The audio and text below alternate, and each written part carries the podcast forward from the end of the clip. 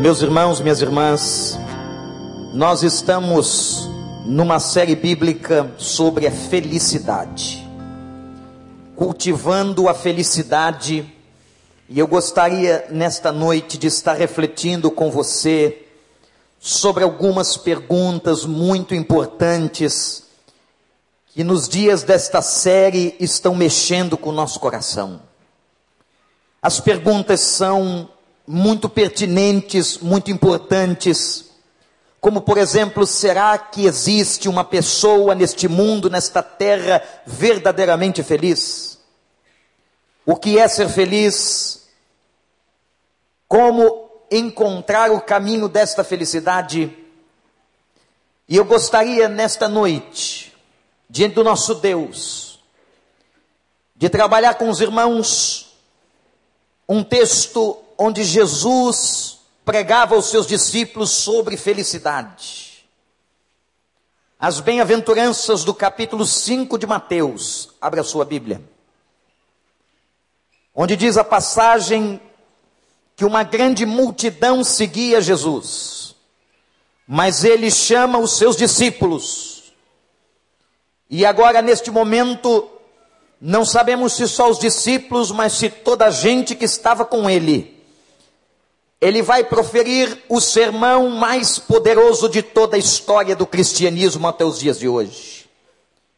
Ninguém pregou e jamais ninguém pregará um sermão como Jesus naquele dia.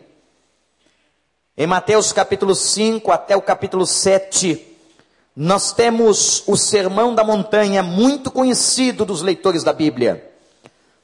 Mas agora eu gostaria de trabalhar especificamente o versículo de número 4.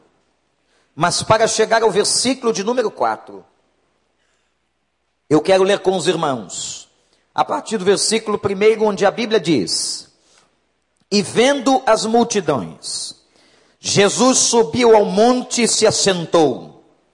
Seus discípulos aproximaram-se dele e ele começou a ensiná-los, dizendo: Bem-aventurados os pobres em espírito, pois deles é o reino dos céus.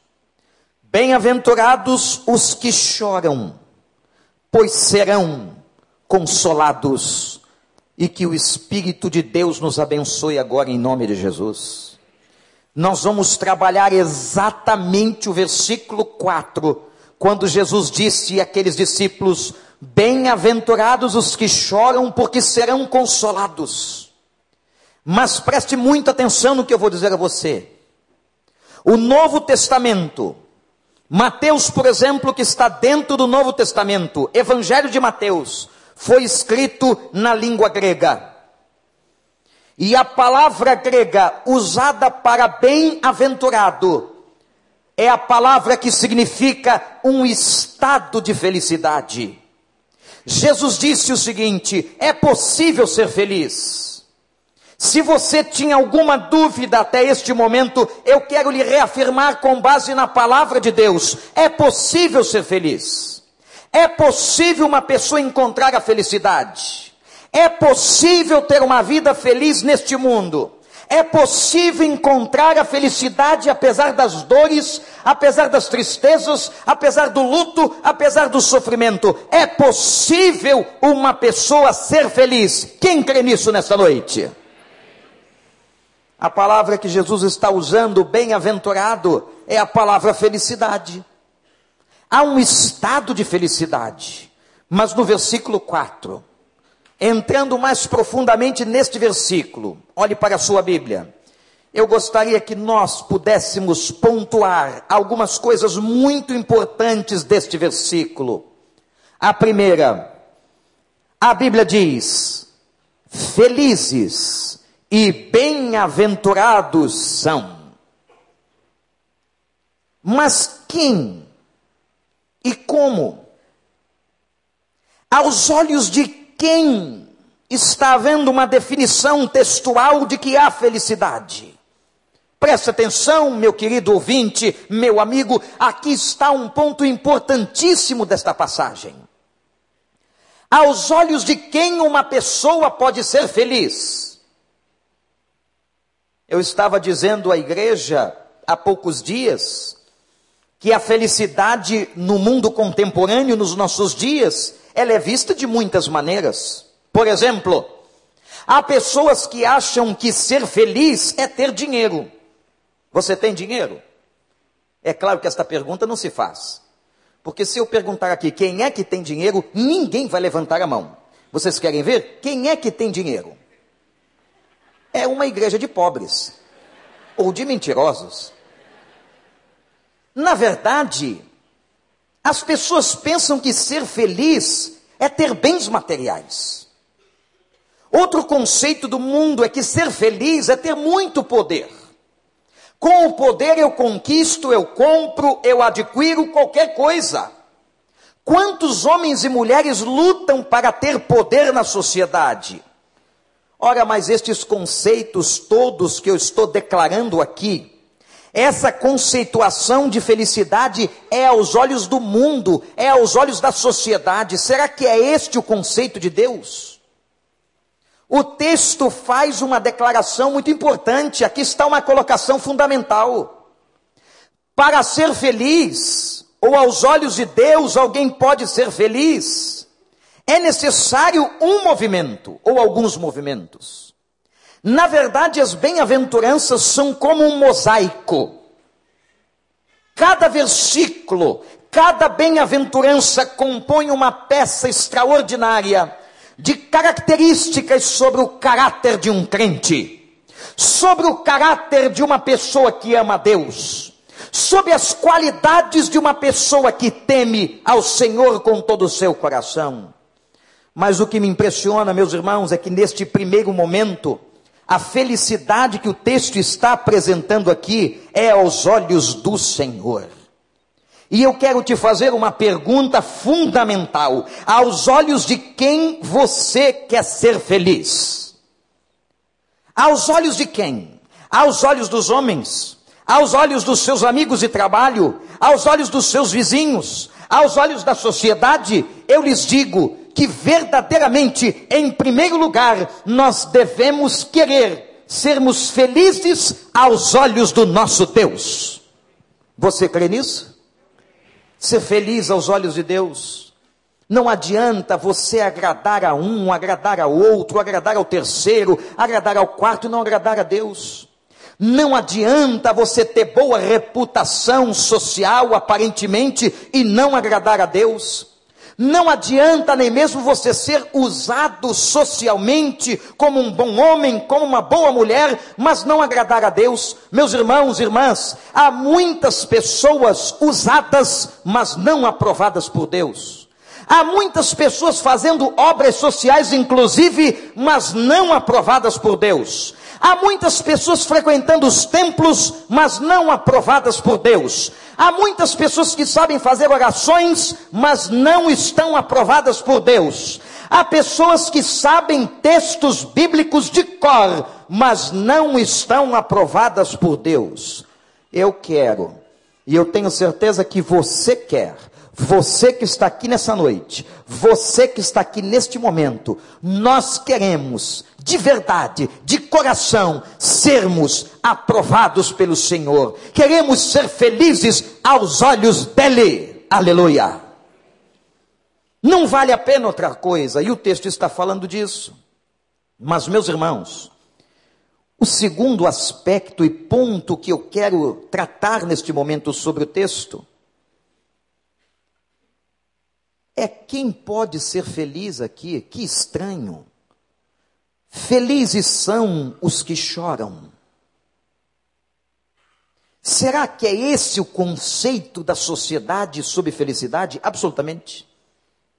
Pelo contrário, as pessoas creem que felizes são aqueles que vivem sorrindo, que vivem comunicando socialmente a sua alegria mas eu lhes digo, preste atenção, que muitas pessoas que lhe aperta a mão, que lhe abraça e que sorri para você, no fundo do coração e da alma, não é feliz. Não encontrou a felicidade. Está procurando o que realmente significa ser feliz. E aqui Jesus está fazendo um contraponto. Ele está trazendo algo que parece aparentemente estranho, mas como, Senhor? Como que vai combinar o choro com a felicidade? O Senhor está dizendo: felizes aqueles que choram, felizes aqueles que estão chorando, felizes aos olhos de Deus aqueles que estão pranteando, felizes aos olhos de Deus aqueles cujas lágrimas estão rolando dos olhos, felizes, mas como, Senhor? Como pode ser feliz uma pessoa chorando? A única possibilidade aparente é se ela está chorando porque recebeu uma benção. Se ela está chorando por uma boa notícia.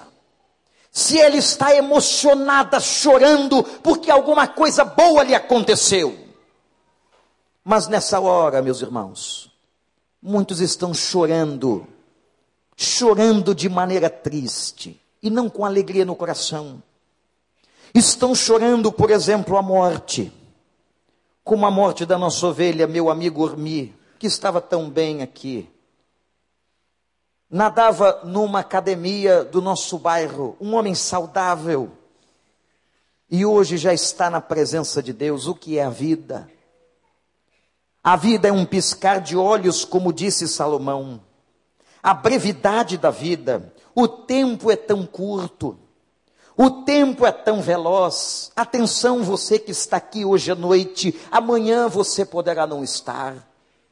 Nós estamos hoje aqui cheios de saúde, mas dependendo do que Deus decidir, porque a vida e a morte estão nas mãos de Deus dependendo do que Ele quiser, dependendo da Sua vontade, dependendo da Sua soberania, dependendo do que Ele desejar, nós não estaremos mais aqui. A soberania é do Senhor. A vida e a morte é do Senhor. Tem gente nesta noite chorando a morte em tantos lugares da terra. Tem gente chorando enfermidades. Tem gente chorando a fome e a miséria que estão passando dentro da própria casa. Tem gente chorando porque sofreu, meus amigos, injustiças terríveis que existem neste mundo. Tem gente chorando desemprego ou crises financeiras agudas dentro da casa. Tem gente chorando por filhos, por um filho que se perdeu, por um filho que está distante de Deus. Tem gente chorando nesta noite. Tem gente chorando pelos sofrimentos da vida. Tem gente chorando de tantas e tantas maneiras mas eu lhes digo mais, preste atenção. Tem gente nesta noite chorando falsamente. Interessante isso. Interessante como o homem é capaz de transmitir ao outro uma mentira. Ele pode estar chorando diante de você, e eu já vi muito isso acontecer, e no fundo do coração não é nada daquilo. Ele está usando de mentira, de falsidade, ele está transmitindo uma coisa, mas no seu interior é outra. Tem pessoas que estão chorando agora politicamente, mas não estão chorando sinceramente. Tem pessoas que estão até chorando, meus irmãos e irmãs, por injustiças, mas injustiças que eles estão sentindo que na verdade não são justas. O choro. E uma coisa eu lhes afirmo sobre o choro: muita gente triste não encontra consolo quando chora. É por isso que o texto da Bíblia é extraordinário. Será que todos são consolados? Será que todo este elenco de pessoas que mencionei são consoladas? Creio que não. Nem todas as pessoas que choram serão consoladas. Jesus aqui está falando de um tipo de choro. Ele está falando de uma qualificação do choro. Ele está falando de uma qualificação do coração. Mas eu lhes afirmo categoricamente que nem todas as pessoas que choram serão consoladas. Vou lhes dar um exemplo bíblico, porque o tema tem a sua complexidade e para nós explicarmos a Bíblia, nada melhor do que a própria Bíblia. Vou usar o exemplo de Pedro. Pedro era um discípulo espetacular. Era pescador. Jesus disse: Pedro, você vai abandonar a tua profissão, não vai pescar mais peixes, e agora você se tornará meu discípulo, andará após mim, então você se tornará um pescador de almas. E Pedro foi. Mas Pedro tinha aquela personalidade, imagine você, bastante, talvez podemos denominar assim na psicologia moderna, hiperativa. Aquela personalidade agitada. Aquela personalidade em que Pedro reagia. Impulsivo era Pedro. A impulsividade de Pedro está claríssima no Novo Testamento. E a sua impulsividade lhe levou a ter experiências fantásticas e a ter experiências trágicas. Pedro, por exemplo, teve momentos em que ele levou bronca de Jesus, em que Jesus teve que falar duro com Pedro. Mas teve momentos em que a sua audácia, aquele jeitão dele de reatividade imediata, levou Pedro a experimentar coisas que ninguém mais experimentou. No dia, por exemplo, que Jesus vinha caminhando sobre as águas e os discípulos acharam é um fantasma. O que é isso? Ninguém pode fisicamente andar sobre as águas. Alguém vem caminhando sobre as águas. Naquele momento, o Senhor se identifica e Pedro diz assim: És tu, Senhor? Se é realmente o Senhor, me faz andar até a tua presença. Que audácia! Somente uma personalidade impulsiva como a de Pedro podia desafiar Jesus daquela maneira. E o que aconteceu? Jesus, então, Jesus gosta de desafios. Jesus gosta disso. Aliás, a Bíblia fala que Deus declara: façam prova de mim. Então Jesus disse: Pedro, então vem. Você quer saber se sou eu? Está me desafiando se eu sou capaz de te fazer manter sobre as águas de maneira sobrenatural? Então vem. E meus irmãos, a Bíblia diz com muita clareza que surgiu o primeiro surfista da história sem prancha. Pedro literalmente andou sobre a água. Mas diz a passagem que no momento em que ele duvida, que ele vai recalcitrar, que ele vai no coração duvidar. O texto diz assim: e quando ele percebeu a força do vento, quando nós percebemos as circunstâncias humanas, a fé fraqueja e Pedro começa a afundar e parece que num suspiro de fé, ele diz: Senhor, Senhor, salva-me, socorre-me, porque eu estou morrendo. E diz a Bíblia que Jesus lhe estendeu a mão, lhe levantou e lhe colocou dentro do barco a salvo. Esse era Pedro. Era um Pedro audacioso. Mas, meus irmãos, acontece uma tragédia na vida de Pedro. E tudo por causa da arrogância de Pedro do orgulho de Pedro. Nós já estudamos na última lição sobre felicidade, sobre as bem-aventuranças, que Jesus nos ensina que nós precisamos ser pobres de espírito, no sentido de sermos pessoas humildes, quebrantadas, pessoas que reconhecem que precisam de Deus, mas Pedro, Pedro ficou tão arrogante. E uma pessoa arrogante é rejeitada pelo Senhor. Se há alguém nesta terra, meus irmãos, que Deus rejeita, é uma pessoa de coração arrogante.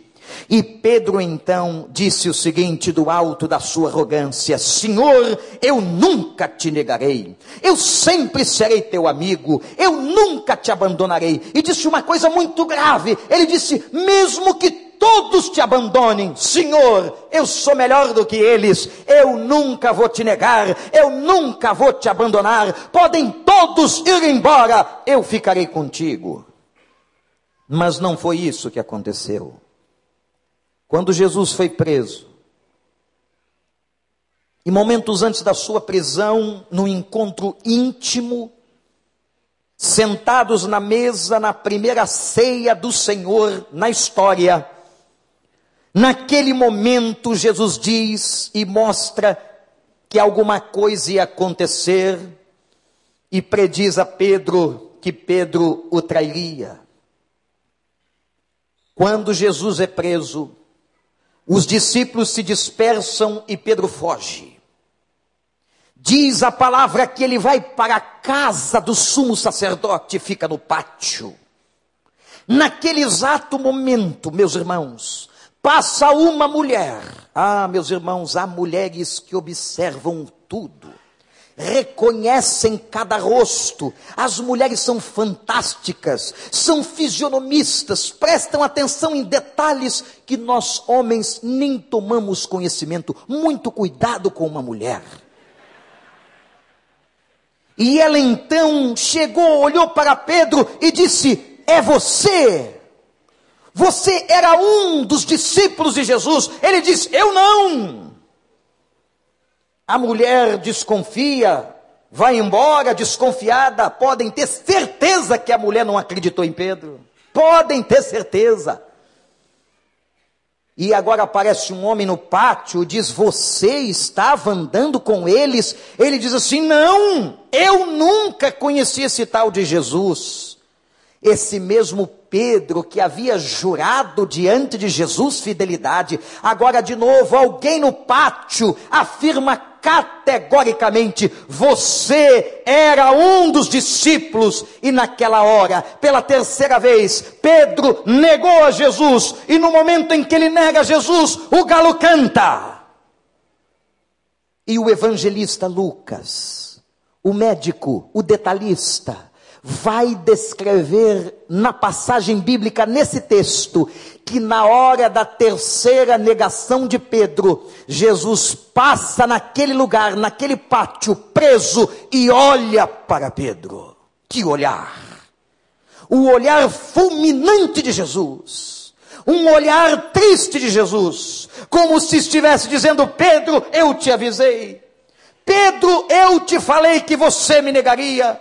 Pedro, você era tão forte, você pensava ser tão forte, você não era pobre de espírito, você não era um homem humilde. Pedro, você pensou ser quem você não era. Diz a palavra que Jesus olhou para Pedro e aquilo foi como se uma condenação, e a Bíblia diz que Pedro começa a chorar.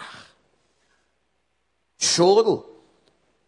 Nós estamos hoje à noite falando de choro, mas eu lhes afirmo, meus irmãos, que o choro de Pedro não levou Pedro ao arrependimento.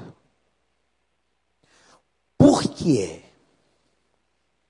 Prestem bem atenção. Porque quando uma pessoa chora de arrependimento, ela muda de direção. Uma pessoa pode chorar porque ficou triste, apenas triste por alguma coisa errada que cometeu. O nome disso é remorso.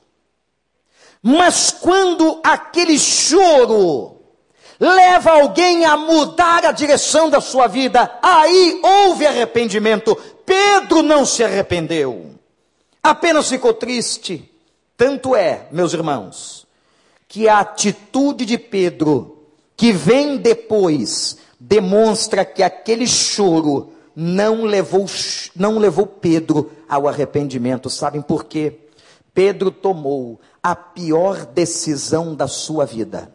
Você sabe qual é a pior decisão da nossa vida? Você sabe qual é a pior decisão que um homem e uma mulher podem tomar? Preste atenção. É quando ele toma a decisão de desobedecer a Deus. A pior decisão que você pode tomar em 2012 preste muita atenção, é se você decidir em qualquer área da sua vida desobedecer a Deus. E Pedro desobedeceu, porque lá atrás, três anos atrás, quando ele foi convidado para ser discípulo, Jesus disse: Pedro, você não vai pescar mais. Mas João, o Evangelho de João, capítulo 21, a Bíblia diz que Pedro então decidiu voltar a pescar. Que triste.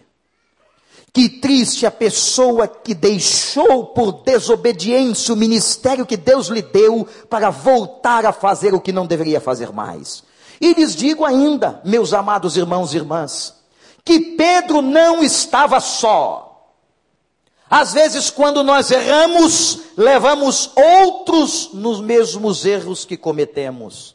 Diz a Bíblia que ele levou discípulos. Ele levou gente que não tinha que pescar mais. Ele levou gente, ele caiu na desobediência. Ele arrastou gente na desobediência. Ele levou pessoas na desobediência dele. Muito cuidado quando você for líder, porque você pode não apenas errar sozinho, você pode arrastar pessoas para que errem com você. Isto é terrível. Mas a graça de Deus mostrou que lá estava Pedro na praia, voltou a pescar, não foi? Não voltou a pescar? Vamos pescar. Redes novas, pescadores amigos, vamos para o mar. Eu me lembro, eu me lembro de como pescava, eu conheço esse marzão, eu conheço isso aqui.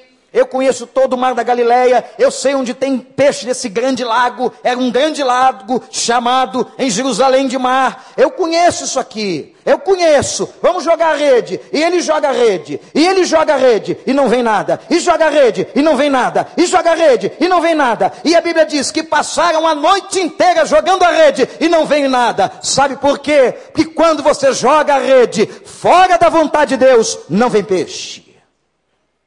Deus não abençoa. E eles já estavam tristes, passaram a noite inteira. E quem é que aparece na praia? Ressuscitado. Vai encontrar a Pedro, ele já tinha avisado, chamou as mulheres, olha a inteligência de Jesus chamou as mulheres e disse assim: coisas que elas gostavam de fazer, contem para todo mundo que eu ressuscitei. Aquelas três que eu estou falando. Digam a todo o planeta que eu estou vivo. Quanta sabedoria no mestre. Mas ele manda um recado e diz assim: avisem a Pedro. Por que não Mateus? Por que não João? Por que, que tinha que avisar a Pedro? Porque o nosso Deus sabia que tinha sido ele que caiu. E meus irmãos, apesar de na vida cairmos, entristecermos o coração do Senhor, o nosso Deus é o Deus da graça, da misericórdia, que vai nos buscar nos buracos mais longínquos dessa vida, porque Deus nos ama, apesar da queda de Pedro, Deus o foi buscar porque o amava. Louvado seja o nome de Deus. E aí o homem gritava da praia, eles não reconhecem, e o homem dizia: joga a rede para o outro lado, joga a rede. Mas quem é este homem? Nós somos pescadores, estamos habituados à pesca, não pegamos nada a noite toda. Jogue a rede para o outro lado do barco. Resolveram, não iam perder nada, resolveram obedecer. E quando jogaram, eles viram que a rede se encheu, que quase se arrebenta. 273 peixes grandes.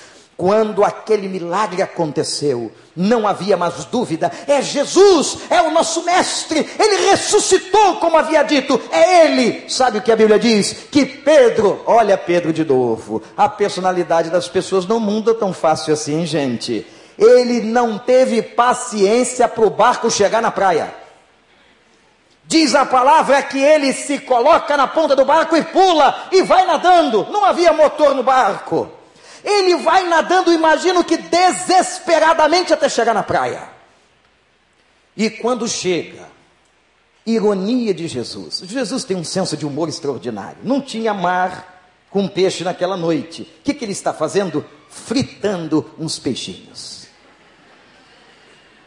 Quer um pouquinho, Pedro? E interessante, já estavam fritos.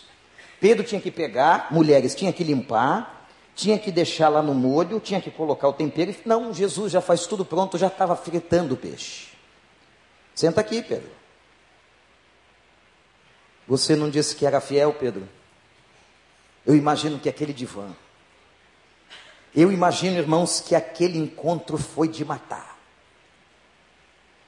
Jesus o traído, Pedro o traidor.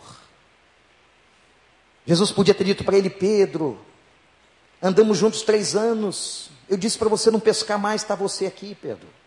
Como você é teimoso.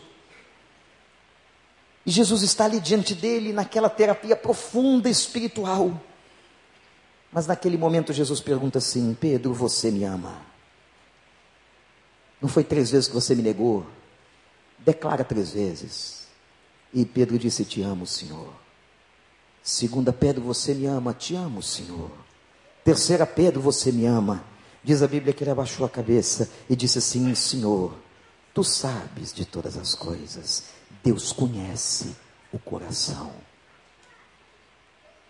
Agora não era aquele Pedro arrogante, não era aquele altivo que dizia assim: Eu jamais te negarei, eu jamais vou abandonar o Senhor.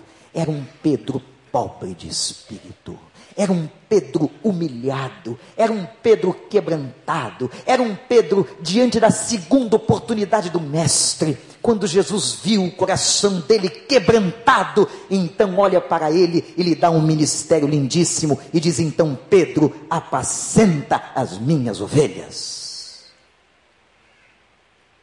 Perceberam como é que aquele choro de Pedro não levou ao arrependimento? Nem todo choro mas então, pastor, que tipo de choro é esse que Jesus está falando? Quando ele disse: Bem-aventurados que choram, porque serão consolados.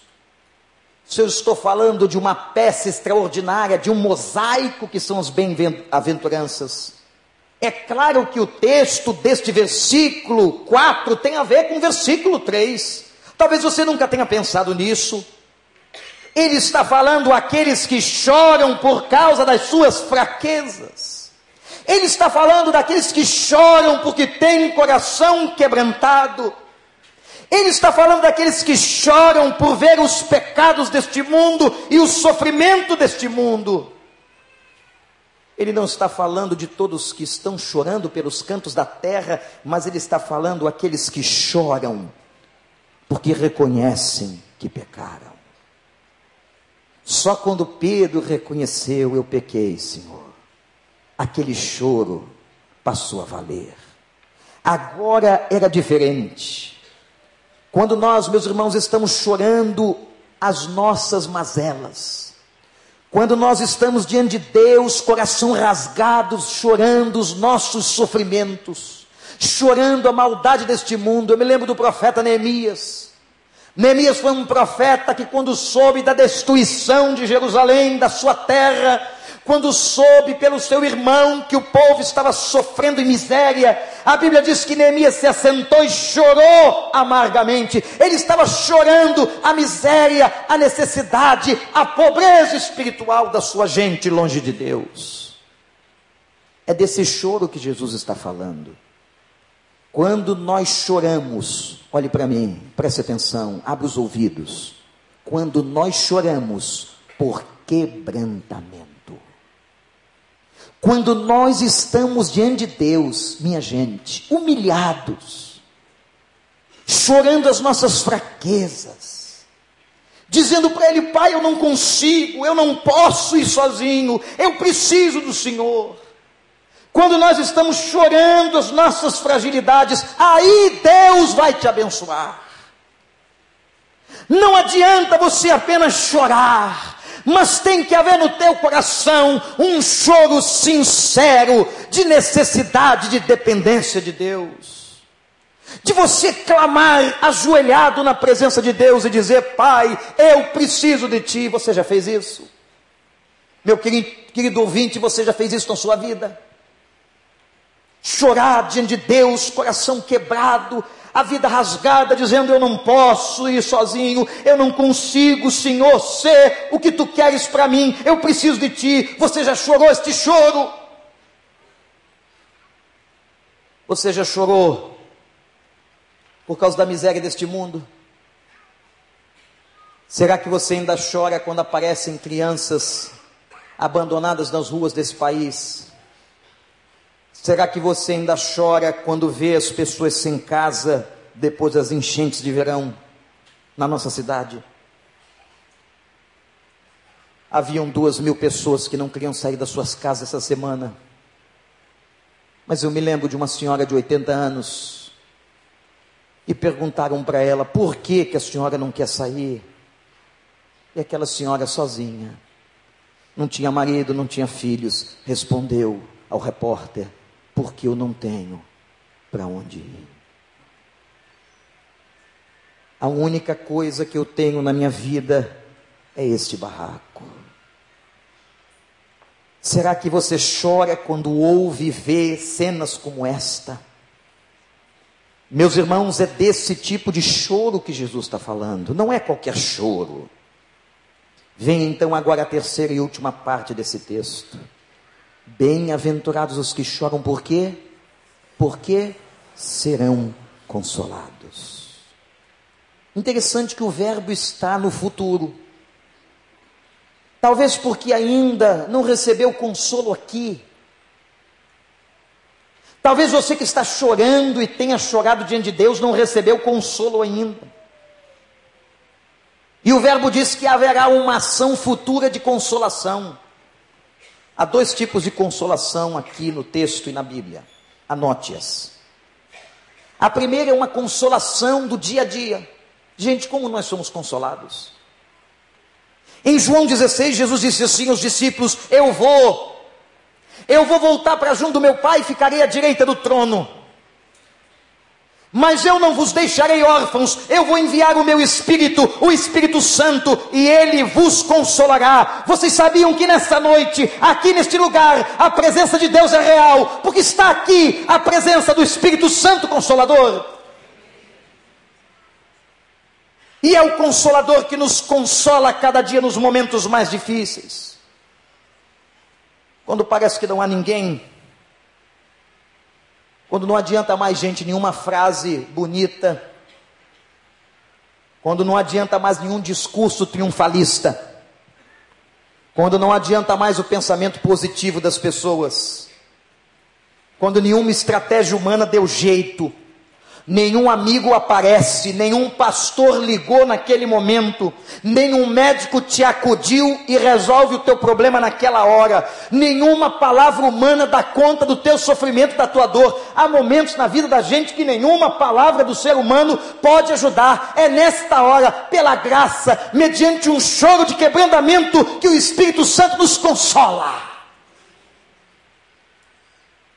E vem uma consolação que inunda a nossa vida a gente não sabe de onde nem como, a gente não sabe o que é aquilo, mas vem um sabor sobrenatural de consolo e aquilo invade o nosso coração, invade nossa casa, invade o nosso quarto, invade nosso carro, invade onde nós estivermos, invade nosso trabalho e parece que a gente está tão sozinho diante das pessoas, as pessoas não estão ali, os amigos não estão ali, o meu pastor não está ali, mas o Senhor do céu e da terra, aquele que é o soberano, está ali consolando o meu coração e levantando a minha vida nas áreas mais difíceis. Eu não vos deixarei órfãos. Vocês vão ter, abra ouvido, vocês vão ter todo dia, todo dia, se quiserem, o Consolador. Está sofrendo ainda? Está doendo, meu irmão, minha irmã? Não resolveu ainda? Que o Espírito Santo console a tua vida. E se Deus ainda está permitindo que você passe por esse vale, Tenha certeza que você está debaixo da mão soberana dele. Ele tem propósito, mas ele jamais deixará de te dar a vitória, porque ele declarou: Nós somos mais do que vencedores em Cristo Jesus, nosso Senhor. E o outro tipo de consolação é a final. A consolação final, que virá um dia que foi vista por João na ilha de Pátimos. Quando Jesus lhe deu o último livro da Bíblia, o Apocalipse. E diante daquela visão espetacular, 22 capítulos descrevendo a volta de Jesus e o triunfo da igreja. Lá no capítulo 21, versículo 4, ele fala do consolo final. Ele diz assim: haverá um dia, preste muita atenção, haverá um dia que ele enxugará dos teus olhos toda a lágrima. Enquanto vivemos aqui, temos o Consolador. E um dia, quando partirmos para lá, o Senhor vai enxugar dos nossos olhos toda a lágrima. Louvado seja o Senhor por aqueles que choram. Felizes aqueles que choram com justiça. Felizes aqueles que choram porque são pobres de espírito, coração quebrantado, gente humilde, gente sem arrogância. Esses são, aos olhos de Deus, verdadeiramente felizes.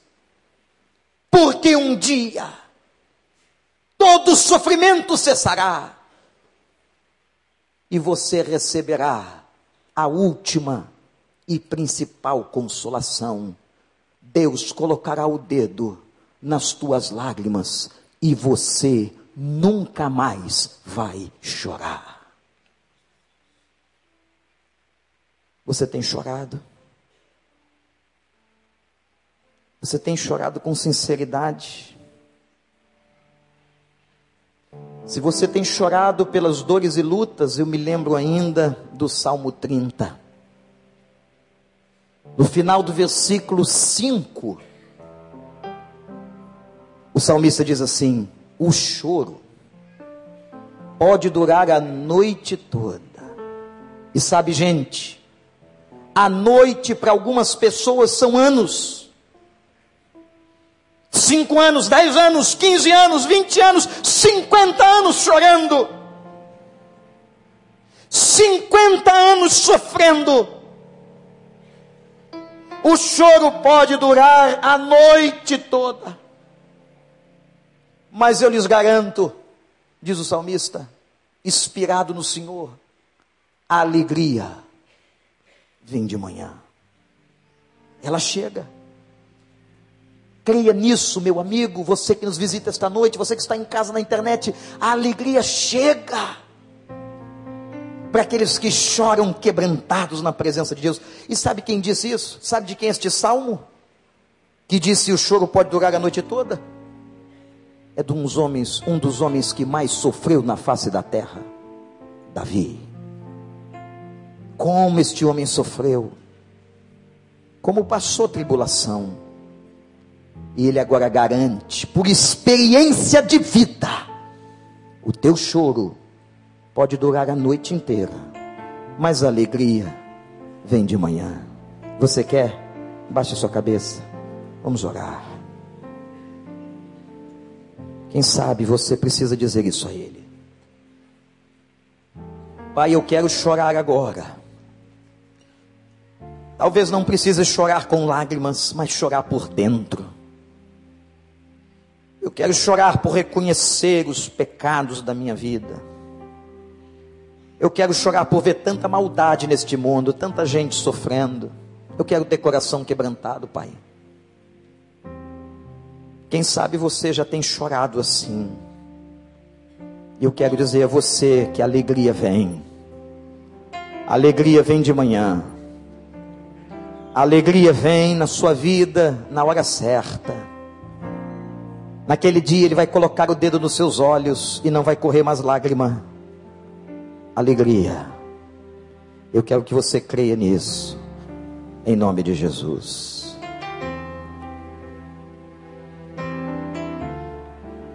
Glória a Deus. Ore.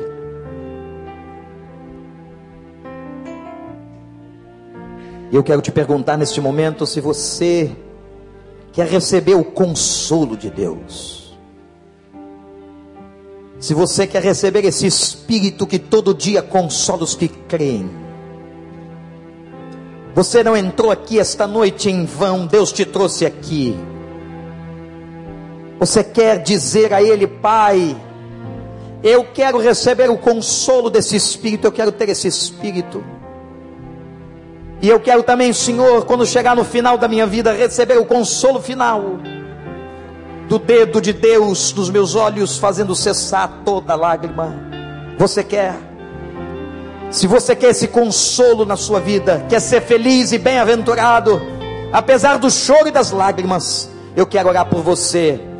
E convido você agora, se você quer isso, a levantar uma de suas mãos. O pastor vai estar orando por sua vida. Levante bem alto. E quando você está dizendo, Eu quero, pastor, eu quero, Senhor. Graças a Deus. Deus abençoe. Deus abençoe. Levante bem alto a sua mão. Bem alto. Deus abençoe. Levante bem alto. Deus abençoe. Deus abençoe. Deus abençoe. Deus abençoe. Levante bem alto a sua mão lá atrás, à direita. Deus abençoe. Deus abençoe. Deus abençoe. Graças a Deus. À minha esquerda. Deus abençoe. Você quer isso? Diga para ele. Você não está dizendo para mim. Não está dizendo para uma igreja, para uma denominação, nada disso. Você está dizendo para Ele, Pai, eu quero que o teu consolo chegue na minha vida. Eu preciso do Senhor.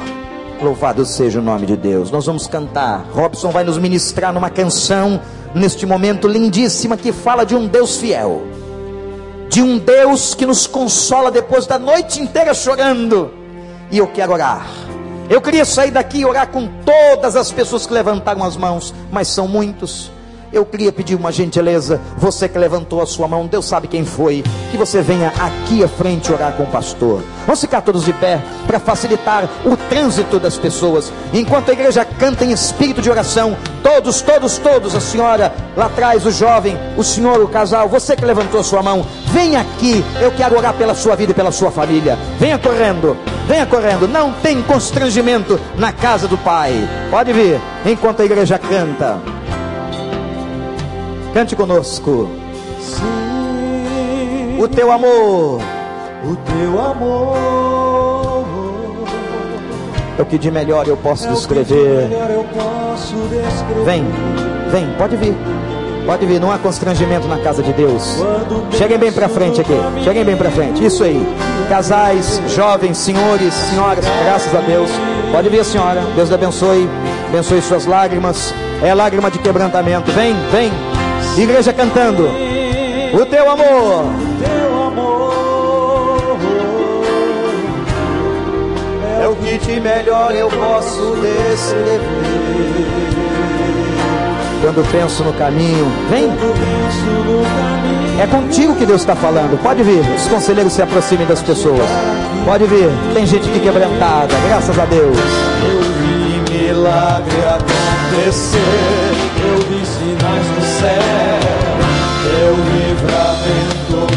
me alcançou a minha sorte mudou eu vi teu bálsamo curar a minha dor Senhor O impossível pode acontecer para você. possível aconteceu, bateu na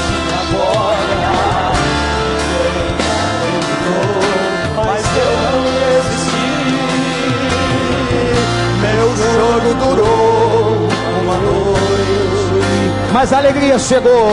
mas a minha alegria chegou.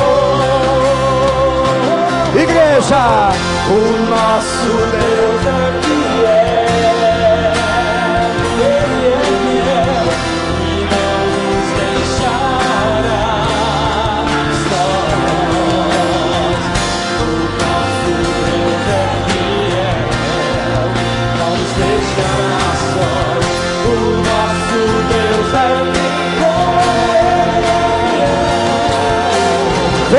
você. É contigo. Você quer esse consolador? Corre para Jesus. Nós queremos orar por você. Irmão Robson, antes da gente continuar cantando lá do início esse cântico, eu quero dizer uma coisa a você. Teve um dia que eu também fiz isso. Eu sei que nessa hora a perna da gente pesa. A gente fica envergonhado, é tanta gente, pastor. Mas não há decisão mais maravilhosa do que entregar a vida nas mãos de Deus, do que pedir o consolador, do que pedir que Deus esteja presente com a nossa vida. Você quer isso? Pode vir aqui, não há constrangimento. Eu não estou te chamando para ter uma religião, eu estou te chamando se você quer esse consolador na tua vida todos os dias, Ele abençoando você a sua casa e Ele te dando garantia de vitória. Nós vamos continuar cantando, vamos começar a cantar esse cântico de novo. E enquanto cantamos, é a sua última chance nessa noite. Vem aqui, eu quero orar por você, pela sua casa. Sai do seu lugar agora, em nome de Jesus. Pode vir, pode vir aqui. Se tem alguém do lado quiser ajudar essa pessoa, pode trazer. Pode vir, Pode vir. Deus abençoe. Pode vir. Isso, vem. Graças a Deus. Pode vir. É uma batalha espiritual. Graças a Deus. Deus abençoe vocês, moças. Deus abençoe o senhor, a senhora. Deus abençoe. Pode vir. Igreja cantando. Sim. O Espírito Santo faz a obra. Teu amor, teu amor, Senhor, é o que de melhor eu posso descrever. Vem. Vem para ele. Isso. Vem. Talvez você tenha chorado muito na sua vida. Muita luta. Isso. Vem correndo. Pode vir. aconteceu.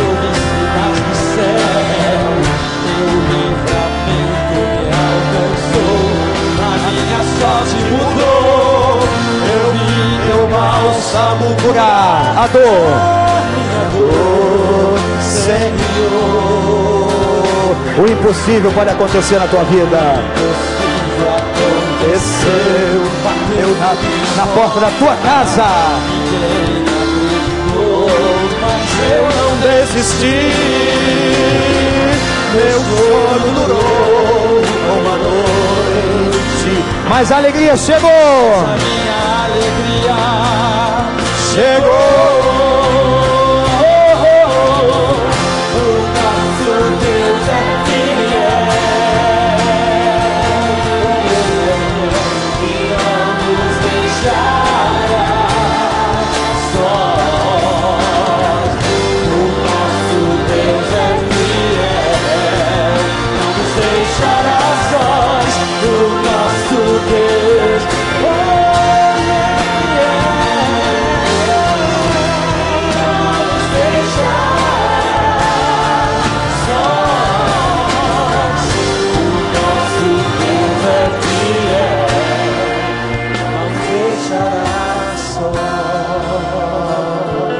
Igreja, estende a mão para cá.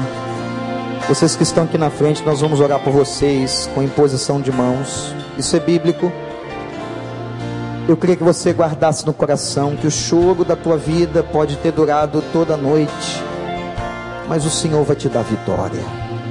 Nós não sabemos quanto tempo, em que dia e que hora, mas você está fazendo a melhor decisão da sua vida de clamar e pedir a Deus que entre no seu coração. Pai, Tu és um Deus fiel, o Deus que não nos deixa só, Pai. Obrigado, Senhor, porque nesta noite, neste lugar, a tua palavra foi viva e eficaz. Porque esses irmãos, amigos, estão aqui agora dizendo: Pai, eu quero chorar o choro do quebrantamento, eu quero esse consolador. Eu quero que o Senhor console a minha vida, Senhor. Esses amigos estão aqui, Pai, chorando, muitos deles, e o Senhor sabe a qualidade desse choro. O Senhor sabe da sinceridade. Eu te suplico agora, Senhor, enche de graça esses corações. Pai, restaura a vida dessas pessoas. Que nessa noite eles sintam a presença do Teu Espírito Santo, grande consolador. Que o Senhor esteja enxugando dos olhos as lágrimas. Que o Senhor abençoe essas vidas. Tome essas vidas nas tuas mãos e no teu altar, em nome de Jesus, Pai. E que elas saiam daqui completamente transformadas pelo Senhor. Que essa seja a noite da salvação. Que esta seja a noite que marque para sempre a vida dessas pessoas. Eu as coloco no teu altar e suplico, Pai, em nome de Jesus. Em nome de Jesus. Amém. Amém.